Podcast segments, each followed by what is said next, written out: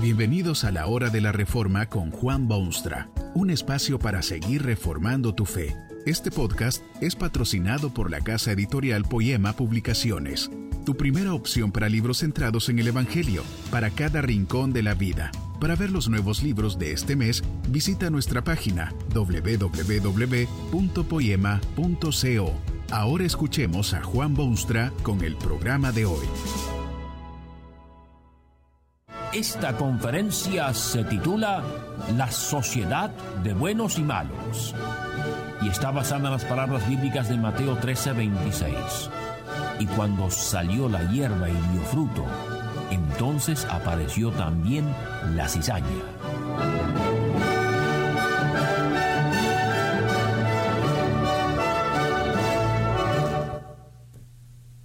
Hay gente mala en la iglesia y en las iglesias. Usted lo sabe porque lo ha visto en la iglesia, su iglesia, en las iglesias en general, en la comunidad cristiana y nuestra llamada civilización occidental. Gente muy mala que viven, sin embargo, junto a los demás en la misma iglesia, en las mismas iglesias, en la comunidad, en nuestra civilización. Puede llamarse la sociedad de los buenos y los malos. ¿Qué hacer con los malos? ¿Crucificarlos, enviarlos al exilio, condenarlos, excluirlos totalmente de todo contacto con el resto que se cree bueno? Esta interesantísima pregunta la contestó hace muchísimos siglos el mismo Jesucristo. Lo hizo por medio de una de sus magníficas parábolas. Así es la parábola. El reino de los cielos es semejante a un hombre que sembró buena semilla en su campo. Pero mientras dormían los hombres, vino su enemigo y sembró cizaña entre el trigo y se fue. Y cuando salió la hierba y dio fruto, entonces apareció también la cizaña.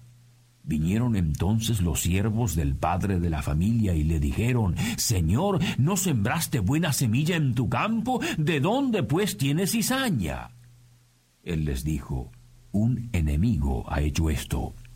Y los siervos le dijeron, ¿quieres pues que vayamos y la arranquemos?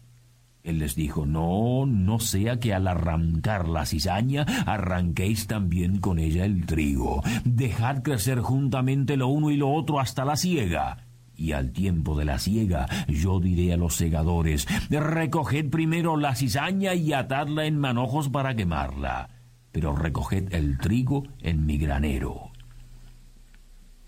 El trigo y la cizaña se descubren en el mismo campo, creciendo lado a lado, y es recién en su condición avanzada que se descubre la tragedia. Ambos han echado ya sus raíces y ocupan su lugar. Es una sociedad de buenos y malos. Es como el reino de Dios. No hay concepto más resplandeciente a la imaginación humana que este del reino de Dios o del cielo aquí en la tierra. Es el reino ideal y perfecto, el reino donde Dios y su voluntad son la ley y constitución suprema. Es el reino renovado, extraído de las cenizas humanas por la compasión divina. Habló de ese reino el mismo Jesucristo y amplió sus fronteras un apóstol como Pablo. Un apóstol Juan vio visiones de la grandeza e indestructibilidad de ese reino. La humanidad entera ha presenciado el desarrollo de ese reino desde un puñado de pusilánimes discípulos en la vieja Jerusalén hasta los más remotos confines de la tierra habitada. Pero contemple usted ese reino, mírelo Dios desde los cielos o el enemigo desde su trono, la conclusión inevitable es que ciertamente es una sociedad de buenos y malos. El mundo se queja del reino de Dios. Usted puede leer estas quejas en libros de historia o ensayos de sociólogos. Puede verlo con sus propios ojos en la vida de muchos que se dicen ser ciudadanos se lo critica severamente en las aulas del saber y hasta sistemas ideológicos se han inventado con la pretensión de demostrar que ese reino de Dios no es otra cosa que una sociedad de buenos y malos y que los malos sobrepasan a los otros. ¿No ha oído usted quizá discursos elocuentes que derriban el edificio del reino de Dios? Dicen que se ha usado para explotar a los pueblos, que se ha puesto al servicio de fuerzas negativas, que ha abandonado a los humildes, que ha entrado en alianzas impuras con las fuerzas del mal el enemigo ha visto el ciudadano del reino de Dios que es obviamente cizaña. Lleva el nombre de Cristo, pero ni lo conoce, ni lo respeta, ni lo ama, ni menos aún lo obedece. Cristiano, de nombre solamente, y eso solo en virtud de la paciencia y buena voluntad del Rey de Reyes. Tiene razón el enemigo que tilda al reino de Dios como sociedad donde hay cizaña. Se quejan también del reino de Dios los mismos ciudadanos. Ven que otros súbditos no marchan con el mismo paso firme ni combaten con el mismo ardor en las batallas del reino. Y se quejan de que en el campo bueno se ha sembrado semilla mala. Saben que hay discípulos por conveniencia en vez de convicción, por intereses personales en vez de amor al Señor ven luchas doctrinales que separan y dividen y saben que la cizaña florece. Conocen creyentes que son egoístas, faltos de consideración, amigos del mal proceder, aliados del maligno, y concluyen correctamente que ese reino que aman no es más que una sociedad de buenos como ellos, pero también de malos como los otros. Usted ha visto el reino de Dios Ciertamente ha oído de él o está oyéndolo ahora. ¿Cuál es su opinión? Bueno, hay muchísima gente que lo considera mera sociedad de buenos y malos, y por esa razón, según dicen, no quieren alistarse en las filas del reino. Permítanse dos palabras sobre esto. En primer lugar, ¿abandonaría usted a su hijito porque hace algo malo de vez en cuando? ¿Renuncia usted a su ciudadanía porque su país comete un error? ¿Deja usted de vivir porque hay vivientes que le molestan? ¿Hay alguna cosa en su vida que es absolutamente perfecta? No deje usted de entrar al reino glorioso de Dios porque haya entrado alguien que no es de su agrado. En segundo lugar, prefiere usted ser cizaña en vez de ser trigo junto a ella. Por supuesto que hay malos en la sociedad cristiana. Jamás han pretendido los ciudadanos del reino que son perfectos y que la perfección los rodea y que viven independientes del mal. Eso llegará ciertamente un día, pero mientras en este mundo ambos, los buenos y los malos, deberán coexistir en lo posible. Recuerde que fue Jesús mismo quien narró esta parábola en la que obviamente admite que los malos existen junto al bueno. La experiencia lo demuestra diariamente. El reino de Dios es una sociedad de buenos y malos. Pero hay otros elementos en la parábola que no deben olvidarse. Piense, por ejemplo, en lo que dice el Señor de aquellos campos. ¿Ordena acaso que se destruya todo el sembrado y así toda la cosecha para destruir a los malos? Justamente lo contrario. Esa era la opinión de sus siervos.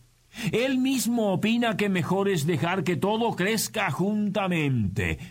Si Dios, que es soberano y omnipotente, reflexiona de tal modo, ¿no es eso demostración de una paciencia singular y de una gracia increíble?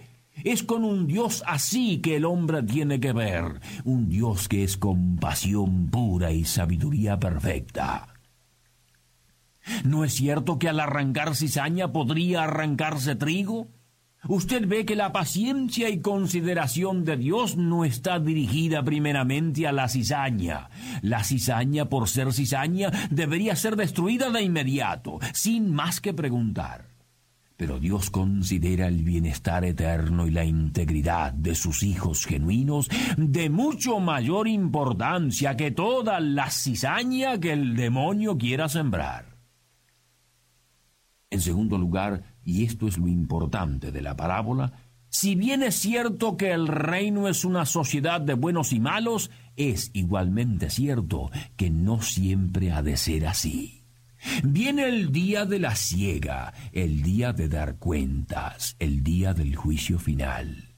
Piense usted en esa realidad si le incomoda la otra. En el tiempo de la ciega la sociedad de los buenos y malos se desintegrará y como lo decía ya el salmista de la antigüedad, no se levantarán los malos en el juicio, ni los pecadores en la congregación de los justos. Mientras vivan juntos los malos se benefician enormemente de la proximidad de los buenos, pero cuando llegue el momento decisivo es su propia condición espiritual la que determinará su eternidad. ¿Cuál será el fin de la cizaña y del trigo? Da miedo mencionarlo y hasta casi pensar en semejante cosa, porque cuando la palabra de Dios habla con tales términos, puede usted estar seguro que la cosa es seria.